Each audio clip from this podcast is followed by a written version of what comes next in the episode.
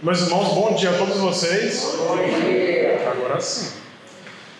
Bom, é, depois de uma semana como a gente viveu, né, que a sexta-feira também não foi muito agradável, ah, com a tragédia que aconteceu, ah, aquele fato terrível, é, estamos aqui para aprender da palavra de Deus e hoje para justamente falar sobre, sobre esses temas tão importantes no mês da reforma protestante em que vale a pena a gente é, resgatar, relembrar um pouquinho, refrescar a memória com esses cinco pilares da reforma que foram fundamentais para que a igreja recuperasse o evangelho, para que a igreja é, recuperasse a sua missão no mundo e assim, como a gente vai ver hoje, é, resgatasse a centralidade da palavra, dirigindo o que a igreja faz, o que a igreja é, como a igreja deve ser ou como a igreja deve deixar de ser.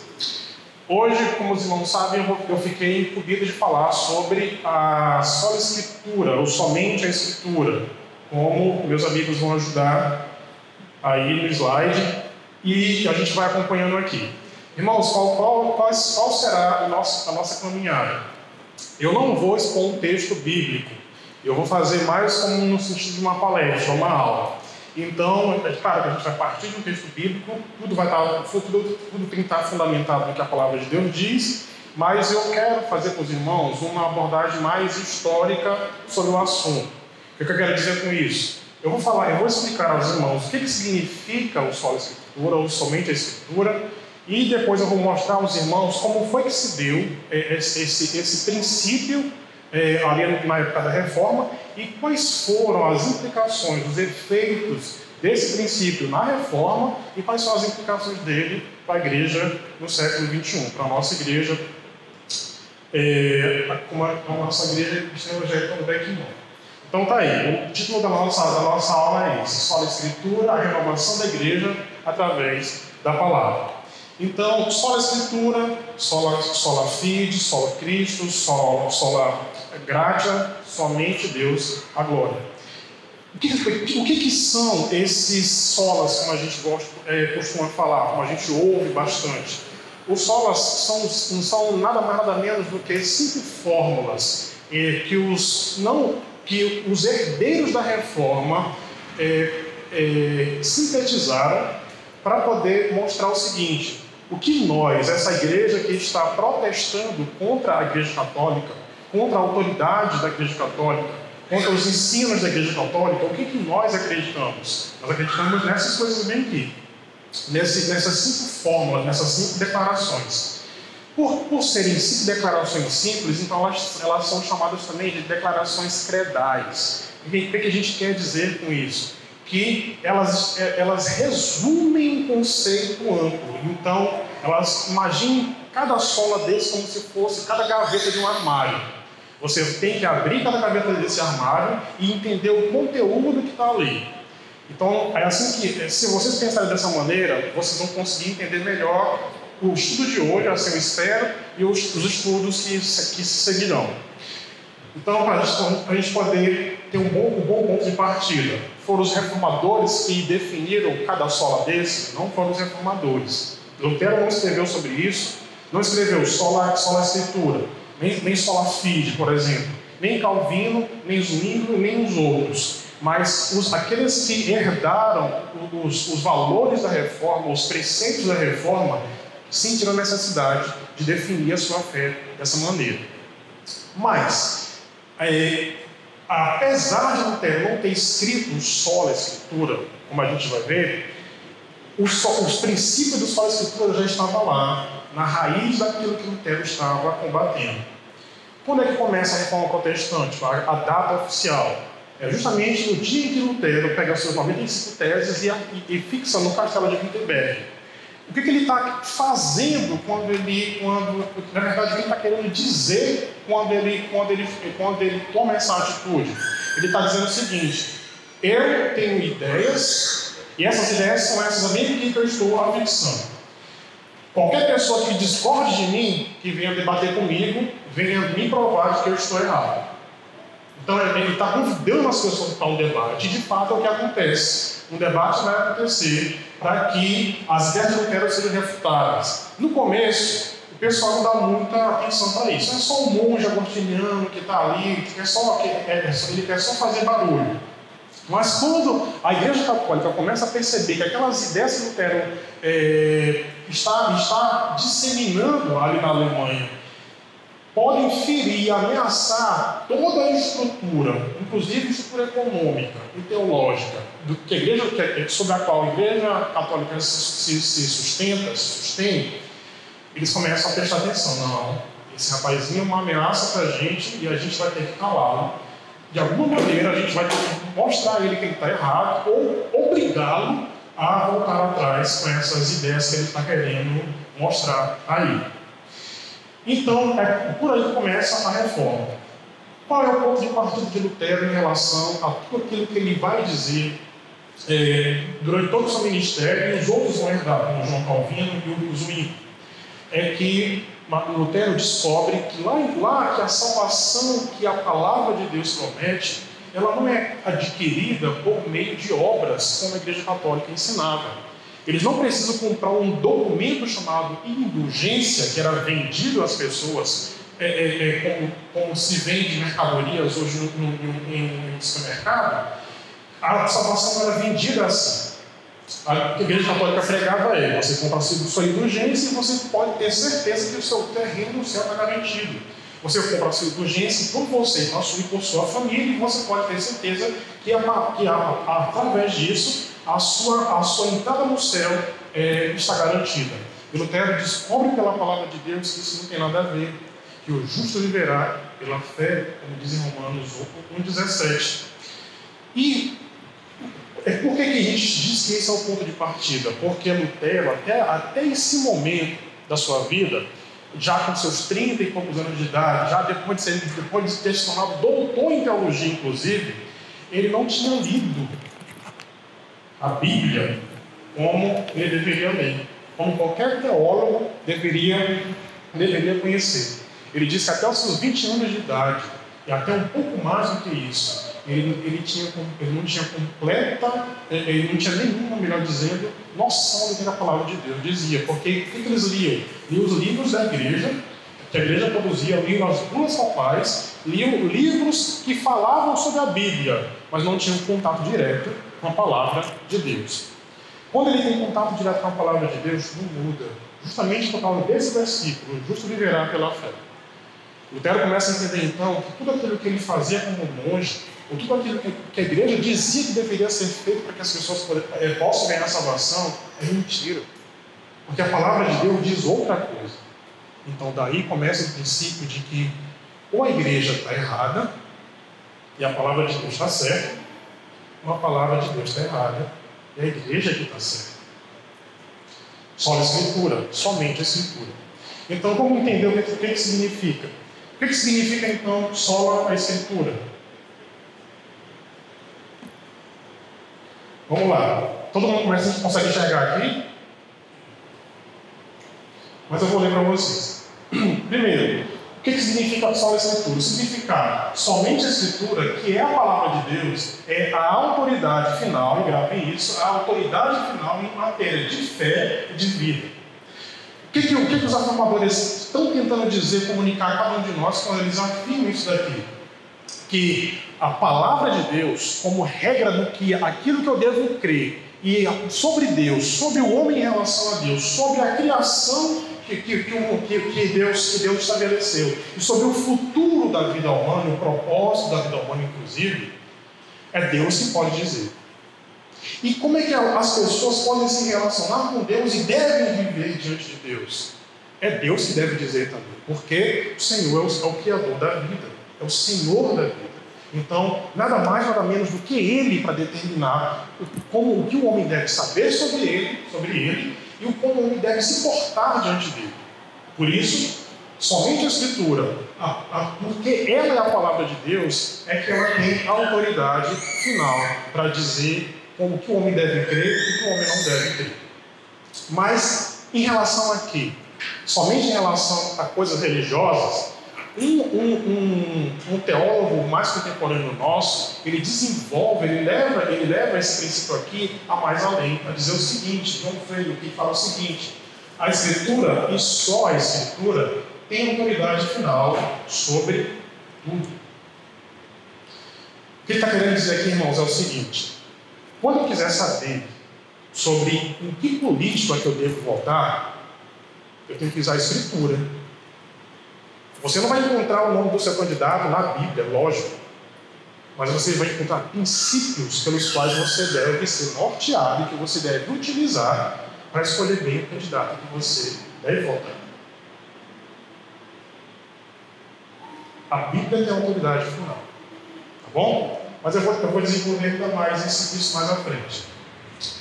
E uma coisa que fica também clara, que ficou claro, que foi estabelecida pelos, pelos reformadores, começando com Lutero, é que a Bíblia possui autoridade intrínseca e não derivada. E eu preciso falar, explicar melhor o que significa isso. Quando a gente fala que a Bíblia tem autoridade final, a gente não está querendo dizer que a Bíblia tem, que a Bíblia tem autoridade absoluta. A palavra de Deus reconhece, sim, estabelece outro tipo de autoridade, por exemplo, a autoridade civil, como está lá em Romanos 14. A autoridade do pai e a autoridade da mãe. A Bíblia também reconhece.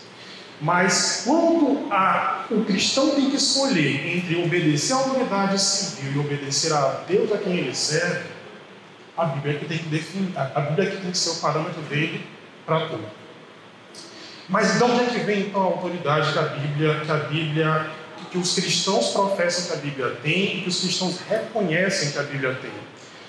Não é nenhuma pessoa, por mais bondosa, por mais amorosa, por mais amor que ela tenha pelas Escrituras, que vai definir o que a Bíblia tem a dizer, ou se a Bíblia tem autoridade ou não. Não é a igreja cristã evangélica, não é a igreja ao longo dos séculos está dizendo que a Bíblia tem autoridade. Pelo contrário, a, a, a igreja está, apenas reconhecendo, e essa é uma palavra-chave. De novo, a igreja está apenas reconhecendo a autoridade que a Bíblia tem. Então, por causa disso, tem, tem que fazer essa distinção em autoridade intrínseca, ou seja, a Bíblia, a, a Bíblia possui autoridade por ela mesma, e a, e a, e a autoridade derivada, a autoridade que é dada a, a alguém, que, que é atribuída a alguém. Um exemplo, qual é a autoridade que o pastor Lindomar tem? Qual é a autoridade que os, que os irmãos do conselho, que compõem o conselho dessa igreja têm? É uma autoridade intrínseca ou uma autoridade derivada? É uma autoridade derivada. Por quê? Porque não é pelos, pelo fato deles serem quem são que eles possuem autoridade, mas é porque a palavra de Deus lhes confere autoridade. Por isso, cada um de nós aqui deve estar sujeito à autoridade que a palavra de Deus constitui, desde que a autoridade deles não ultrapasse, em momento nenhum, a autoridade da própria palavra de Deus.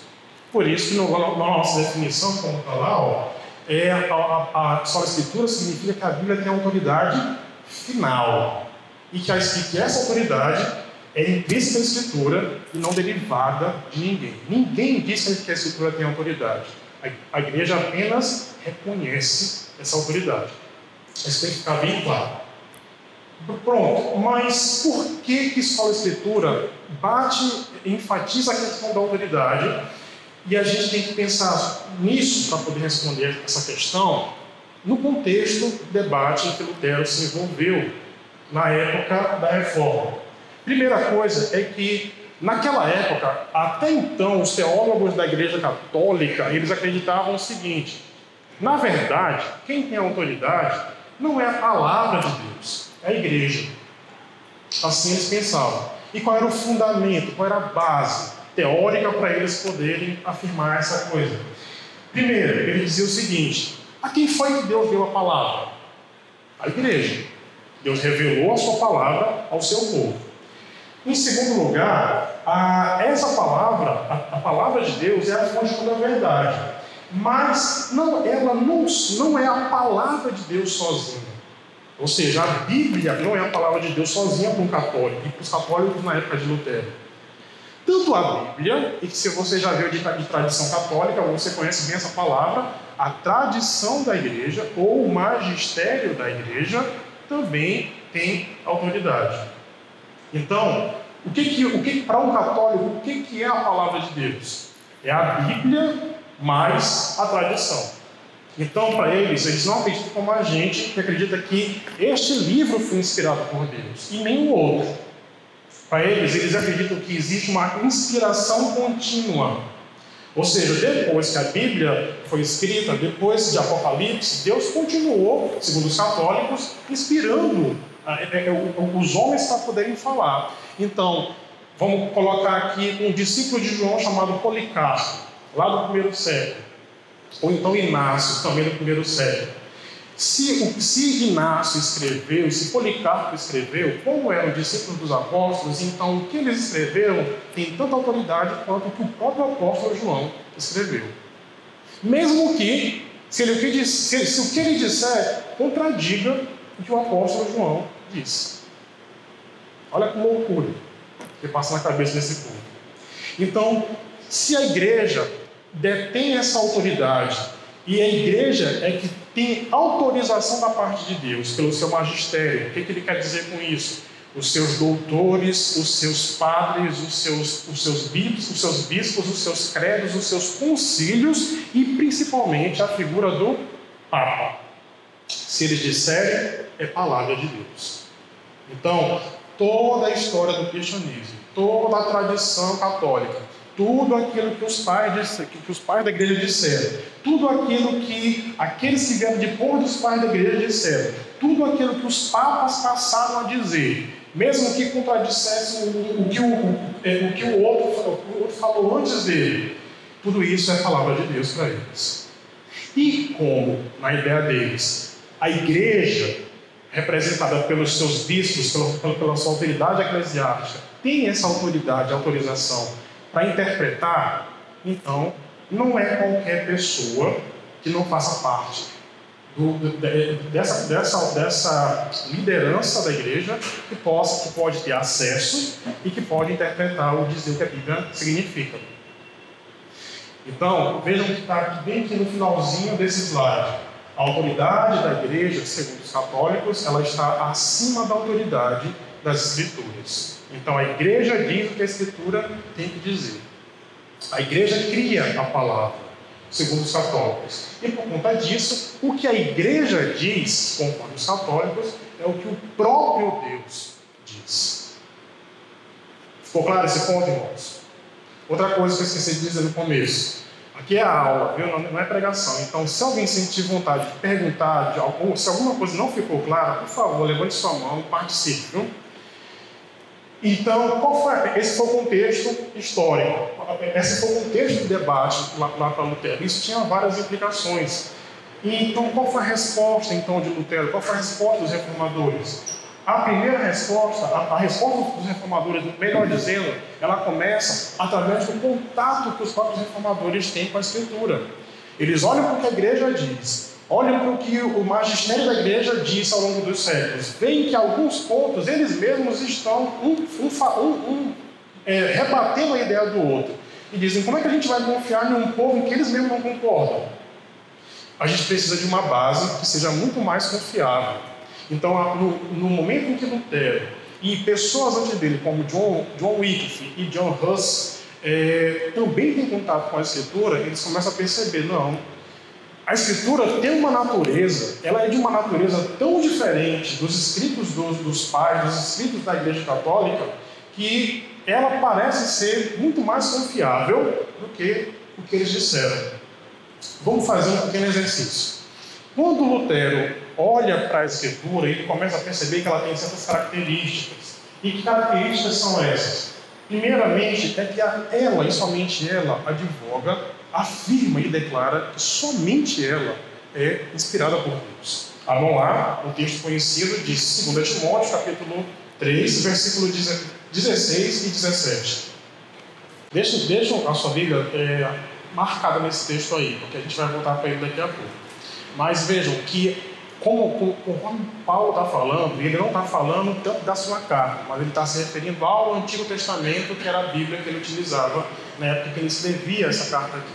Ele está dizendo: olha, toda a Escritura foi soprada, foi inspirada por Deus. E porque ela, ela foi inspirada por Deus, ela é útil para fazer tudo isso e para capacitar o homem de Deus para fazer e para viver como Deus quer. Pronto, esse, esse, esse é um primeiro texto que é importante sobre a natureza da Escritura.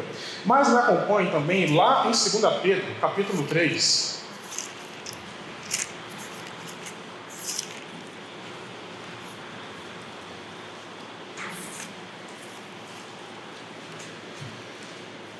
Nos últimos versículos, onde, vamos ler até, até o versículo 16 aqui. Acompanhe comigo aí, versículo 14 até o 16. Primeira, 2 Pedro, capítulo 3, do 14 ao 16. Diz o seguinte: Por essa razão, pois amados, esperando estas coisas, empenhai-vos por ser desachados por ele em paz, sem mácula e irrepreensíveis. E tende por salvação a longanimidade do nosso Senhor, como igualmente o nosso amado irmão Paulo vos escreveu, segundo a sabedoria que lhe foi dada ao falar acerca desses assuntos, como de fato costuma fazer em todas as suas epístolas, nas quais há certas coisas difíceis de entender, que os ignorantes e instáveis deturpam, como também deturpam as demais escrituras para a própria destruição deles. O que, que Pedro está dizendo aqui, principalmente no versículo 16? Ele está falando de cartas que o apóstolo Paulo já tinha endereçado para essas igrejas a quem ele está se dirigindo. E vejam como ele fala das cartas de Paulo, que pessoas estão deturpando essa, é, o que Paulo está ensinando. Assim como eles deturpam também as demais escrituras. O que Pedro está indicando aqui para a gente? Ele reconhece que o ensino de Paulo é escritura como são as escrituras inspiradas por Deus, como Paulo fala lá em 2 Timóteo, capítulo 3. Quando, quando, quando, então os reformadores começam a ter contato com esse tipo de ensino, começam a olhar para cada uma dessas coisas, ele começa a perceber, não, parece que a própria Bíblia ela está atestando a respeito de si mesma sobre a sua própria natureza, sobre a sua confiabilidade, sobre a sua, sobre a sua natureza é, é, é, inspirada por Deus. E, uma da, e além, da, além dela ser exclusivamente inspirada por Deus, ou seja, só ela ser inspirada por Deus, ela é infalível e inerrante, no sentido de que aquilo que a Bíblia fala não contradiz o que ela diz em outro lugar. A Escritura é uma só, ela tem um tema só, ela conta uma história só. Então, porque Deus é um Deus de verdade e um Deus que não falha, aquilo que ele produz, a sua palavra inspirada também não falha, também não contém erros. E aqui eu quero colocar um ponto que você deve observar. Eu não estou dizendo que a sua Bíblia tem erros. Eu não estou dizendo que essa minha Bíblia não tem erros. Eu estou querendo dizer que a Bíblia, como ela foi escrita nos originais, elas não falham naquilo que elas têm a comunicar. Como assim, irmão? O que eu quero dizer, irmãos, é que pela distância cultural entre o que aconteceu, entre o que foi dito na época dos apóstolos, entre o que foi dito na época dos profetas, entre o que foi dito na época de, de, de Moisés ou de Davi, a, e a distância cultural da língua, como ela foi se transformando até aqui chegar aos nossos dias, até o nosso próprio português, alguma coisa, algum conceito, alguma coisa pode ficar, é, é pode, pode ser deixada de lado na hora da tradução do texto bíblico. É isso que eu quero dizer. Significa então que não é a sua tradução que, que, que é infalível, mas que a palavra de Deus, como ela foi escrita, sim, ela é infalível, ela é inerrante. Isso tem que ficar bem claro. Outra coisa que os, que os, os reformadores acabaram resgatando e descobrindo foi a suficiência das Escrituras. Lembram lá de, de 2 Timóteo? Volte para lá,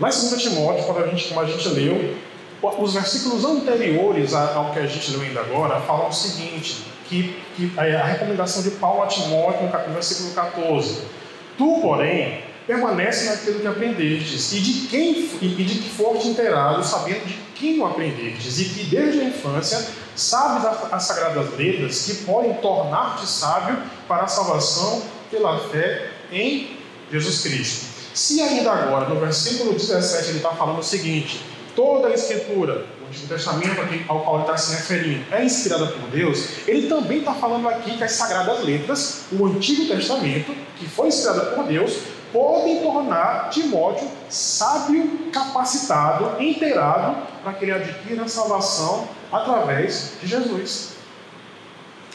Então, em que sentido é que os autores, é que os reformadores estão dizendo que a Bíblia, que a Bíblia Sagrada é suficiente?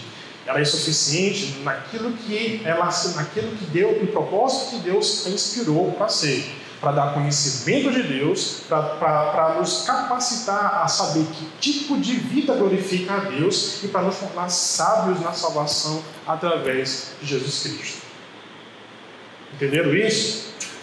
Isso é importante a gente enfatizar porque a abordagem errada tomada na época dos, reformadores e que acaba se refletindo hoje em dia é aquela abordagem de que eu só preciso da minha Bíblia e não preciso de nem, nenhum livro a mais para que eu possa entender o que está tá escrito aqui. E os reformadores não estão dizendo que a Bíblia é suficiente, é, é suficiente absolutamente falando. Não é isso que eles estão ensinando ele está ensinando que naquilo que Deus é, a projetou para ser, naquilo que Deus a projetou para falar, ela é suficiente. Deixa eu dar um exemplo. Vocês, vocês já leram a história de Josué, quando ele está lá é, é, invadindo Jericó, e como ele diz, aos, diz, diz a, a, a, aos astros, né? Para bem aí. E a lua para e o sol também se, se detém. É isso? Passam-se os anos e a gente descobre que não é bem assim. Né? Não é a lua, com certeza não foi a lua que parou, nem foi o sol que parou, mas a terra deve ter parado. Mas então, será que a Bíblia então está errada? Será que a Bíblia contém erros? Não. É porque a Bíblia tem uma forma de se comunicar, que a gente chama na, que a gente chama na teologia de linguagem fenomenológica. Você não precisa decorar esse nome difícil. Mas, mas o que os estudiosos querem dizer com isso? Que a linguagem que a Escritura utiliza é a linguagem comum. É a linguagem comum. Ninguém diz o sol nasceu e você não vai perguntar em qual maternidade. Ninguém vai perguntar isso, porque essa é a linguagem comum. A gente sabe que o sol nasce, e a gente sabe o que a gente quer dizer quando a gente fala que o sol nasce. É a linguagem comum. Então, por conta disso, é que a escritura não deve ser utilizada e nem deve ser questionada quando muitas vezes é a, a ciência que se desenvolve depois, ela, ela, ela não é precisa em, em falando o que a ciência vai descobrir. Por quê? Porque não era essa a pretensão dos autores bíblicos, da, fazer um tratado científico. Era falar com o povo que, era, que trabalhava na agricultura, que trabalhava cuidando de animal, povo simples e precisava falar na linguagem que eles precisavam, que eles conseguiam entender. Então, por isso que a gente também fala na teologia que Deus acomodou a linguagem da Escritura para que qualquer pessoa possa entender. E isso vem para outra, para a próxima é, é, é, característica que os autores, que os autores, é, os reformadores, melhor dizendo, é, acabaram descobrindo. A Bíblia é clara. A Bíblia é clara. Qualquer pessoa consegue entender que Deus amou o mundo de tal maneira que deu seu Filho unigênito para que todo aquele que nele crê não pereça, mas tenha vida eterna. Não, você não precisa de doutorado para entender isso. Porque Deus acomoda a sua linguagem por amor ao seu povo, para que eles entendam as verdades espirituais que Ele quer revelar de si ao seu povo. Então, por conta disso, os reformadores começam a se revoltar. Por que é que somente o, a, o Papa, porque somente o colégio papal, as autoridades eclesiásticas é que têm acesso à Escritura, sendo que ela é tão preciosa e o povo precisa entender essa verdade. O povo precisa ter acesso às consolações do Evangelho. Esse é o contexto e essa é a resposta que os, que os reformadores vão dar.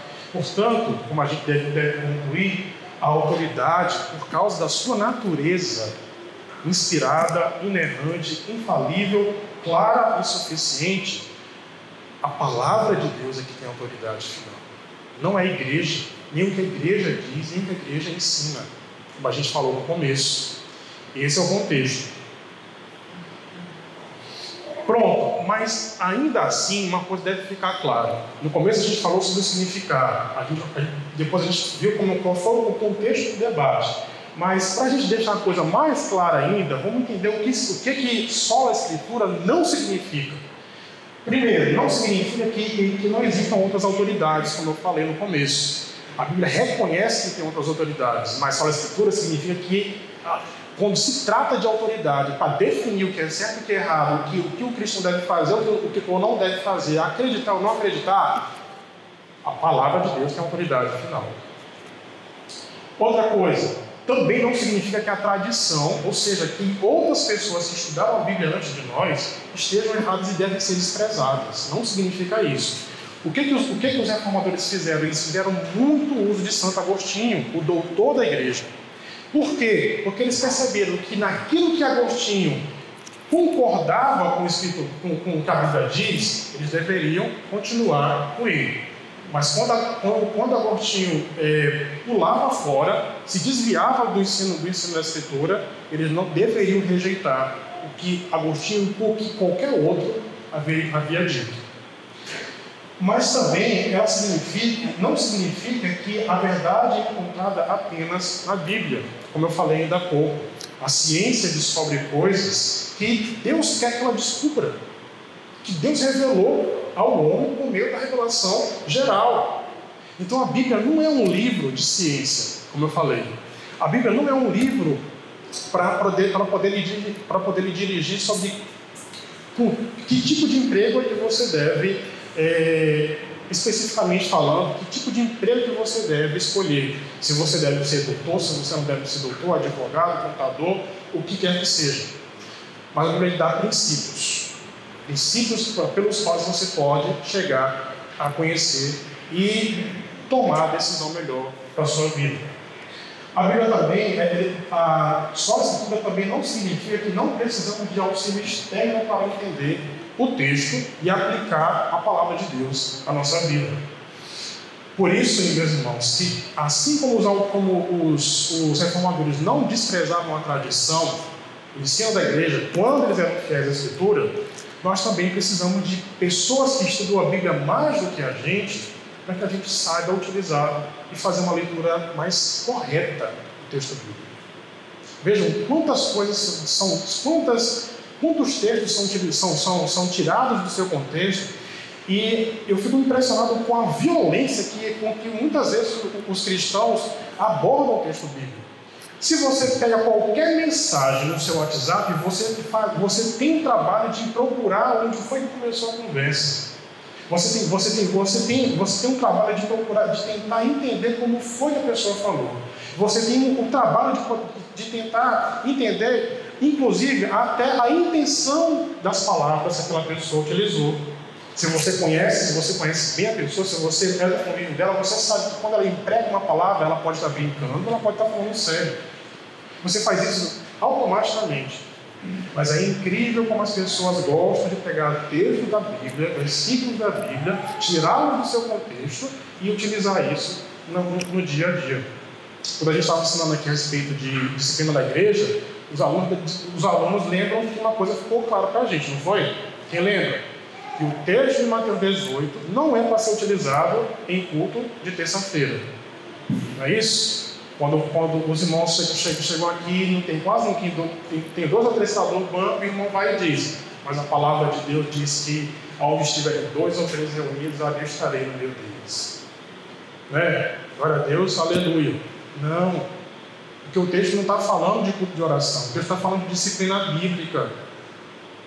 Então, se a gente tem o mesmo trabalho com uma mensagem no WhatsApp, por que a gente não tem o mesmo respeito e o mesmo trabalho com a palavra de Deus? Pensar. E também não significa que a Bíblia tenha suficiência exaustiva, que é uma coisa que eu também já, já, já coloquei aqui. Ah, não significa que a palavra de Deus ela vai lhe explicar tudo em qualquer lugar, para tudo em qualquer situação, mas você deve utilizar os princípios bíblicos, como eu falei, para você saber tomar a decisão que Deus quer lhe dirigir. Você também é responsável pelo que você faz. E Deus lhe deu uma mente para você utilizar, mas você vai utilizar a sua mente a partir de quê? A partir do que a palavra de Deus fala. Ok? Então, agora sim eu quero chegar no ponto que eu, que eu falei para vocês no começo. A gente já entendeu um pouco da história, a gente já entendeu um pouco do significado, e vocês estão vendo que eu estou passando um pouco mais rápido, porque eu quero, porque esse ponto aqui para mim é um ponto principal. Eu quero que vocês entendam quais foram os efeitos desse, desse princípio na vida da igreja naquele momento, como isso deve nos inspirar e nos incomodar hoje também em relação a como é que a gente tem se comportado sobre o solo da escritura. Bom, vamos lá. Qual, qual, qual foi o efeito da sola escritura? Se a Bíblia é clara, toda pessoa consegue entender. Se ela é tão importante, infalível, inerrante, se ela é suficiente para, para o cristão conhecer a Deus, então por que é que ela deve ficar apenas nas mãos dos acadêmicos da época, dos eruditos da igreja? Os reformadores pensaram sobre isso. Então a gente tem que traduzir, a gente tem que colocar esse, esse livro tão precioso na mão do povo então começaram a ser produzidas as traduções bíblicas. As mais conhecidas são a tradução de Lutero, a primeiríssima ali, a tradução do alemão, a tradução do cunhado de João Calvino, o Olivier Vitan, e também a tradução do inglês do William Tyndale. Mas qual era o princípio por trás desse, desse, dessa, desse esforço dos, dos, dos reformadores? Era o entendimento que todo cristão tem direito e dever de ter acesso direto às Escrituras. O princípio do livre exame. O princípio do livre exame. Mas livre exame não significa livre interpretação. Não significa que eu vou pegar o texto bíblico e vou confiar apenas no Espírito Santo e, e, vou dizer o que eu quero dizer e vou interpretar do jeito como eu achar melhor. Pensar que a boa e perfeita vontade, a boa, perfeita e agradável vontade de Deus é qualquer outra coisa que não seja usar bons espirituais, como está lá no texto, amar os meus irmãos praticar as, as, as virtudes cristãs e tudo aquilo que, vai, que vem depois do versículo 2 de Romanos 12. Por conta disso, então, os, os reformadores achavam importante é, definir um método para que as pessoas pudessem interpretar a Bíblia, um método seguro. Mas como é que a gente vai definir isso? A gente vai olhar para a Escritura, vai pensar sobre qual é a natureza da Escritura e a gente vai deixar que a própria Escritura é, nos conduza sobre como é ela deve ser interpretada. Por conta disso, ah, foi abandonado o método alegórico, que era muito comum naquela época, em que os autores pegavam o texto bíblico, podiam até falar coisas boas e, e, e, e verdadeiras, mas eles impunham o significado ao texto. Por exemplo, o cara, o cara ia pregar em, na parábola do samaritano. Então ele dizia que o samaritano tinha um significado, que o sacerdote tinha um significado, que o levita tinha um significado e que tudo ali no texto tinha um significado profundo e espiritual. Sendo que Mateus não escreveu com essa intenção, sendo que quando Jesus contou aquela parábola, ele, ele, ele tinha um, um, ponto principal no qual ele queria chegar. Um exemplo disso, o próprio Santo Agostinho, quando ele vai escrever, quando ele vai escrever a respeito do a respeito do Salmo 23. Salmo 23, ele fala, quando chega naquele trecho, diz assim: é, Oh meu Deus, peraí, Salmo 23. Vamos lá.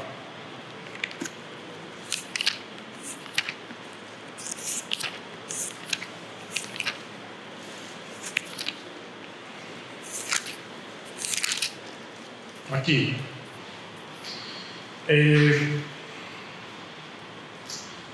versículo 2, na, na, parte B, diz assim: Leva-me para junto das águas de descanso e refrigera-me a alma. Isso? Ah, os, quando Agostinho fala sobre esse salmo, e vocês podem ler isso na internet, ele diz o seguinte: que essas águas de descanso aqui significam batismo. Mas só que quando a gente lê o texto e a gente pensa em, em, em Davi como pastor, ele não está pensando em batismo, porque, até porque nem existia batismo na época que Davi está escrevendo esse salmo. Ele está pensando sim no, no, refrigério e no cuidado, na provisão de Deus como um pastor. Assim como ele é um pastor com suas ovelhas, Deus assim também faz com ele. E Deus vai lhe conduzindo para todas as suas. É, é, é providenciando e cuidando de todas as suas necessidades. Então, esse é o método alegórico. Então, se o método alegórico não é correto, como é, que como é que a gente vai fazer a palavra de Deus falar ao povo de acordo com ela deve falar? Então, um, método, um outro método teve que ser, inventado, teve que ser descoberto, inventado não.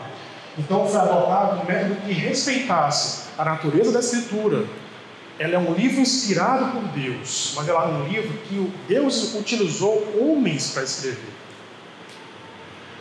Escreveram com palavras altamente escolhidas ali. Escreveram com uma forma literária que eles viam que era necessário para poder o povo entender. Ela foi escrita com palavras que faziam muito sentido para eles naquela época. Então, por conta disso, por causa da natureza da escritura, o método deveria respeitar a sua natureza literária. Esse método deveria respeitar a linguagem que a escritura utiliza, os gêneros literários que a escritura, com os quais a escritura foi composta. Então, por conta disso, o método histórico-gramatical, no qual a gente olha para o texto bíblico, procura entender como foi que essa mensagem foi, foi dita para os primeiros destinatários, a gente olha para vocês hoje em dia e pensa como é que aquela mensagem que falou com eles lá naquela época fala com a igreja aqui hoje em dia. Então a gente tem que respeitar o que o texto bíblico está falando. Mas também um princípio que respeite a unidade da Escritura. A Escritura, como nós falamos, ela é inerrante. Por conta disso, ela não pode falar uma coisa em Gênesis e falar uma coisa diferente em Apocalipse, uma coisa contrária em Apocalipse. Pelo contrário, a, a, a, o princípio que foi extraído da reforma foi o princípio da analogia da fé. Ou seja, a própria Escritura tem que se interpretar ela mesma tem que falar, ela mesma tem que definir o que é certo e o que é errado. Então a gente pega um texto bíblico e compara com o que, tá, com, o que foi escrito depois ou com o que foi escrito antes. E assim a gente vai entendendo e vai interpretando. É, então o método precisou ser desenvolvido. Mas além do, do, da, da, do livre exame e do método correto para se entender a escritura, os reformadores labutaram para que a escritura fosse chegasse aos ouvidos de toda pessoa e do homem comum. Então, por conta disso, a pregação foi, centralizada na escritura, na reforma protestante. Vejam, irmãos, naquela época, quando as pessoas falavam em sermão, era uma, era, era uma coisa assim, um evento. Porque geralmente, quando os pregadores estavam lá na, nas catedrais falando ao povo, eles utilizavam algumas, algumas morais, eles utilizavam textos filósofos, eles utilizavam poesias e tudo o que eles, o que eles, o que eles tinham lido, talvez, nas, nas últimas semanas, mas menos o que a palavra de Deus estava falando. Se tinha uma citação bíblica, era uma vez na vida e na morte era aqui ou acolá. Mas não era uma explicação do texto, para que o povo entendesse que a palavra de Deus estava dizendo. Por conta disso, os reformadores então se esforçaram para poder falar na linguagem do povo e apresentar a Bíblia ao povo. Não apenas com a tradução, não apenas com o método de interpretação, mas com a própria pregação da palavra. Por que, que vocês acham que a nossa igreja tem esse púlpito aqui no centro? Não é só questão de logística, não, irmãos. Isso aqui é herança da reforma. É porque é uma representação para cada um de vocês que entra aqui nesse prédio, para vocês saberem o seguinte: a autoridade desta igreja, nesta igreja, está bem aqui, ó, no centro. Daqui, da pregação da palavra de Deus, é que a gente sabe o que a gente faz e por onde a gente deve ir. Outra coisa que, que foi enfatizada, então, foi a pregação expositiva, é, explicando e aplicando o texto na vida das pessoas. Então, significa que os reformadores pensaram o seguinte: se a Bíblia é dessa maneira, então não é, não é qualquer pessoa que deve assumir os frutos e ir lá falar. A gente tem que preparar esse povo.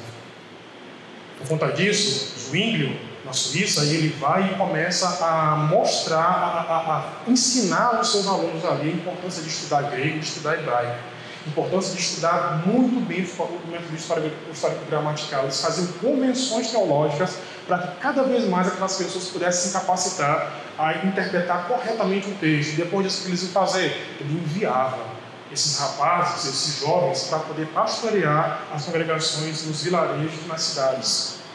Por quê? Porque eles queriam que o povo comum e o camponês, a dona de casa e qualquer pessoa simples entendesse o que a palavra de Deus estava dizendo. Só na Escritura.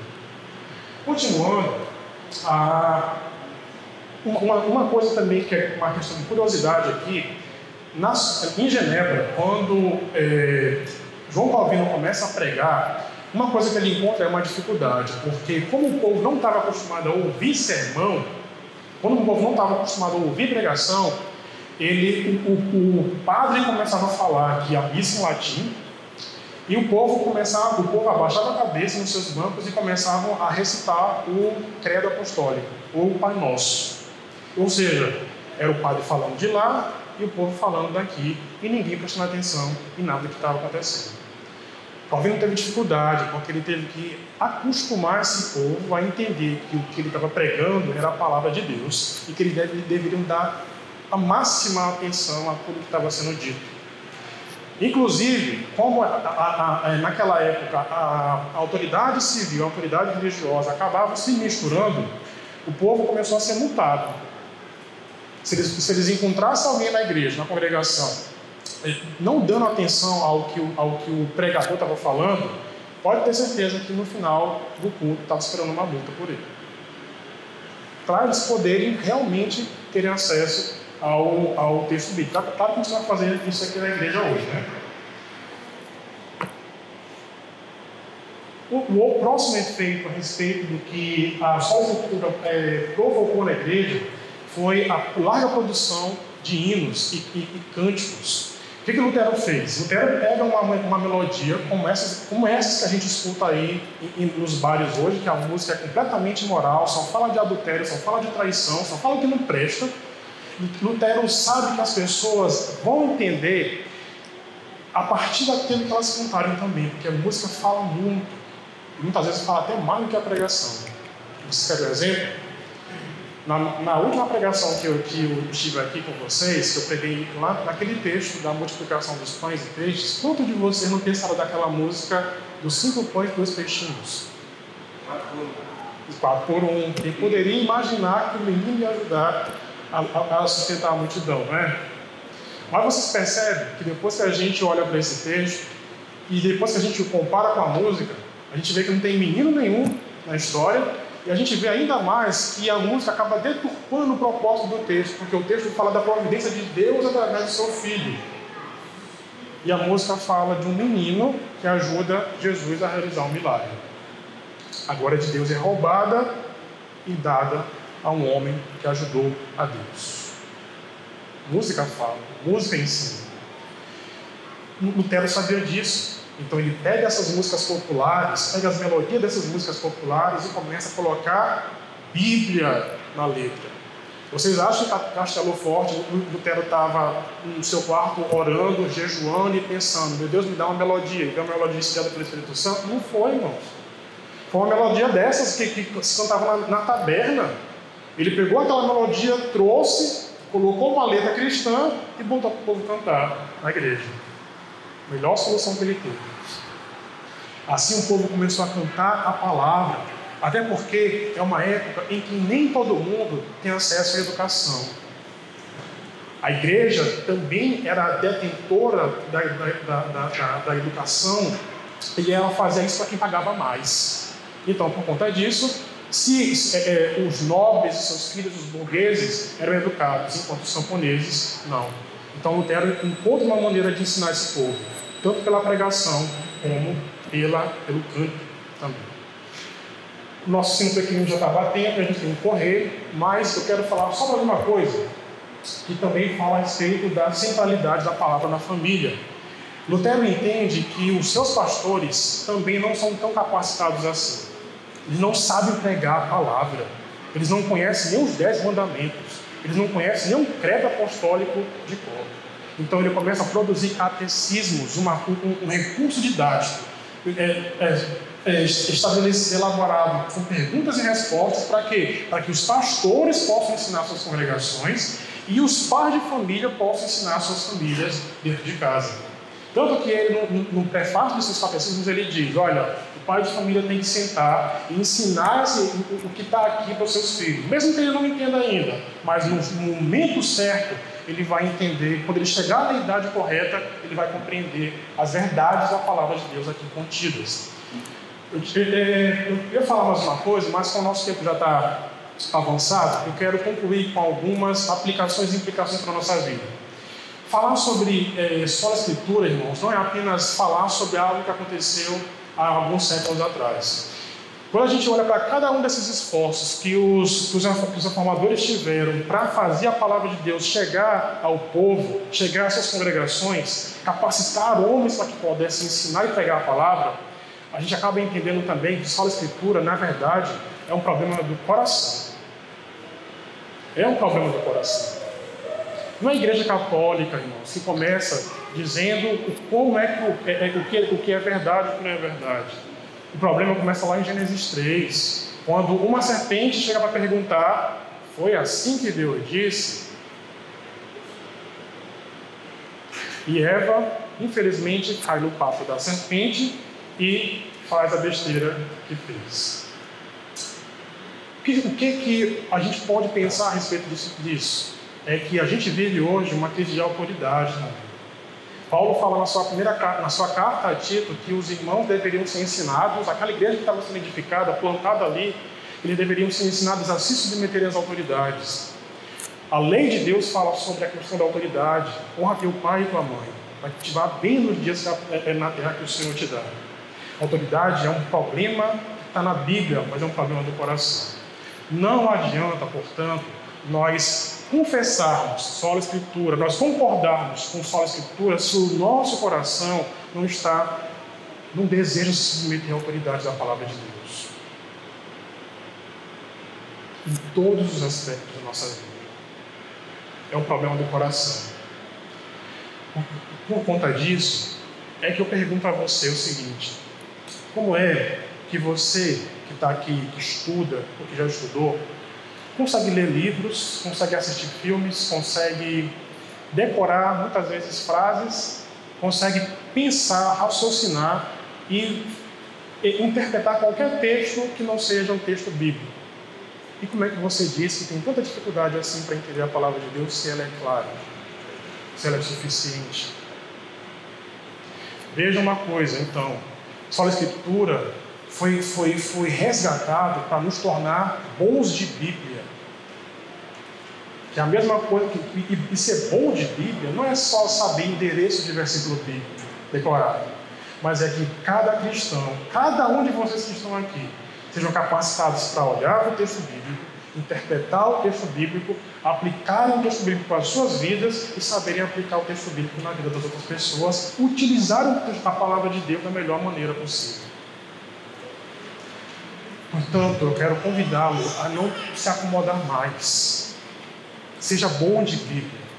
Seja bom de Bíblia, não no sentido não de você apenas saber o número X de versículos decorados, mas, mas principalmente no sentido de que você sabe e ama e deseja a palavra de Deus. Não é só, não, não, não é só uma questão de teoria que, que, que a gente está colocando aqui, mas é principalmente daquilo que os, que os autores, que os reformadores aprenderam a ver na palavra ela é mais desejável do que muito ouro depurado e ela é mais doce do que o mel e destilados falsos. Por isso eles querem, eles amam a palavra. E eles estão, tão cheios recheados da palavra de Deus que eles querem que todas as pessoas conheçam também. Meus irmãos, então, tudo aquilo que a gente tem que fazer na igreja, tudo aquilo que a gente tem que ver, a maneira como a gente tem que viver, tem que ser recheado e direcionado por um princípio bíblico. Vejam, por exemplo, que quando a gente fala, quando eu falo, pegando ainda sobre essa questão de ser bom de Bíblia, a palavra de Deus diz o seguinte: que Deus dá o ministério da palavra, seus apóstolos, profetas, pastores, mestres, para que vocês saibam como servir a Deus. A reforma resgata uma coisa que não existia na igreja primitiva, todo mundo trabalhava, todo mundo servia. Na época da reforma, apenas os, o, o, o, clero trabalha e o povo, os espectadores, esperando alguém dizer o que fazer. Então me diga uma coisa: se, ele, se, Deus, se Deus foi tão gracioso em nos resgatar tudo isso, e nos dirigir sobre como temos acesso à Sua palavra, por que é que você fica tão revoltado quando nós, quando em nossas pregações nós explicamos, explicamos, explicamos e você quer saber a parte prática? Meu irmão, entenda uma coisa: vida cristã não começa em fazer as coisas, não. Vida cristã começa com fé. Nós cremos, nós, nós ouvimos o que Deus fez por nós. E a partir daí, nós vivemos em resposta aos atos redentores do Senhor. Mas a fé, ela vem pelo ouvir e ouvir a palavra de Cristo. Por isso dê mais valor. Quando a palavra, quando, quando todos aqueles que estão aqui ensinando se esforçam em mostrar a vocês como é que o texto bíblico é interpretado para que você saiba ler a sua Bíblia melhor em casa, para que você saiba, saiba aplicar melhor o seu texto em casa. Por outro lado, também, se a nossa igreja for cada vez mais centrada na palavra, se a nossa igreja valorizar cada vez mais a sua escritura, nós vamos trabalhar mais, porque o papel do pastor, o papel de quem ensina, não é ficar aqui falando e vocês esperando. Não é não. O papel dele é como se, na, na pedagogia moderna, de facilitador. Ele vai capacitá-los para o serviço dos santos. Ele vai dizer a vocês, irmãos, é por aqui, é assim que a palavra de Deus diz, e vocês vão fazer, e cada um de nós vai colocar em prática em suas vidas. Se a nossa igreja for se a nossa igreja quiser ser de verdade uma, uma igreja é, é, é, sentada na palavra de Deus, nós precisamos resgatar os princípios que está lá em, em, em Atos capítulo 6 em que a igreja trabalha para que o ministério da palavra não se desvie da palavra e da oração. Só a Escritura. A palavra de Deus tem autoridade final e ela é capaz e poderosa para renovar a vida da igreja. Vamos orar? Pai amado, louvado seja o teu nome por tudo que o Senhor tem feito em nossa vida e porque nós temos a oportunidade de resgatar cada uma dessas coisas aqui. Essas verdades, meu Pai, tão preciosas para a nossa vida, que nos ensinam, meu Deus, como o Senhor é gracioso, bondoso, um Pai cheio de amor e de cuidado com pecadores como nós somos. Pai, se, se, se os reformadores lutaram, derramaram sangue, derramaram suor, lágrimas, meu Pai, para que a tua palavra chegasse, meu Deus, a cada um de nós no dia de hoje. Senhor, perdoa-nos quando nós fazemos pouco, meu Pai, de todo esse esforço. Quando nós nos contentamos, meu Deus, em leituras rasas, em, em, em, em uso completamente pragmático do que a tua palavra tem dito. Ó Senhor, faz-nos bons de Bíblia, Pai. Sim, meu Deus, faz-nos bons de Bíblia mas começa, Senhor Deus, resolvendo esse problema no nosso coração de não querer se, se, se submeter ao Senhor em todas as áreas de nossa vida. Oh, meu Deus, em nome de Jesus, é, é, é, vence, meu Pai, a nossa resistência. E que aquilo que a tua palavra disser que, que é certo, nós desejemos, meu Deus, cada vez mais isso. E que aquilo que a tua palavra disser que não é certo, nós evitemos com todas as nossas forças. Senhor, que a tua palavra, meu Pai, encontre cada vez mais espaço em nossa vida e em nosso coração, que nós nos submetamos cada vez mais e, e honremos cada vez mais, meu Deus, a vida daquelas pessoas que se dedicam pelo estudo, pela interpretação, pela tradução da tua palavra a outros povos que ainda não te conhecem. Nos ajuda, meu Deus, a ser uma igreja mais centrada em tua palavra, a sermos uma liderança mais centrada em tua palavra a sermos, meu Deus, crentes que, que há, que vivem e que contribuem para o crescimento desse corpo por causa da tua palavra. Nos ajuda, meu Deus, a amar a tua palavra de todo o nosso coração. Nossa, é nossa oração impedida como teu povo, te pedimos perdão e te rogamos a tua graça para vencermos a cada um de nós mesmos. Tudo isso nós te pedimos em, em nome de Jesus. Amém. Meus irmãos, muito obrigado pela oportunidade. Falar sobre esse tema é muito revigorante para mim e eu conto com as orações de vocês também, porque se nós, se, se, se nós devemos nos comprometer com a palavra, vocês também têm que se comprometer comigo. que um dia também vou estar, já ensino a palavra de Deus para vocês aqui, mas se Deus quiser, eu vou ensinar em outros lugares. Então, com toda a sinceridade do meu coração, irmãos, orem por mim, orem pela minha esposa, orem pelo nosso ministério que está adiante, orem para que Deus me capacite para que eu seja um pregador fiel da Sua palavra cada vez mais. Fale com vocês, em primeiro lugar, que os edifique, que, que, os, que os alimente, mas também que seja capaz de alimentar outras pessoas. Orem pelo nosso seminário também, porque, porque ali estão sendo forjados outros pastores, outras pessoas que precisam se ser capacitadas para que possam pregar a palavra de Deus com fidelidade.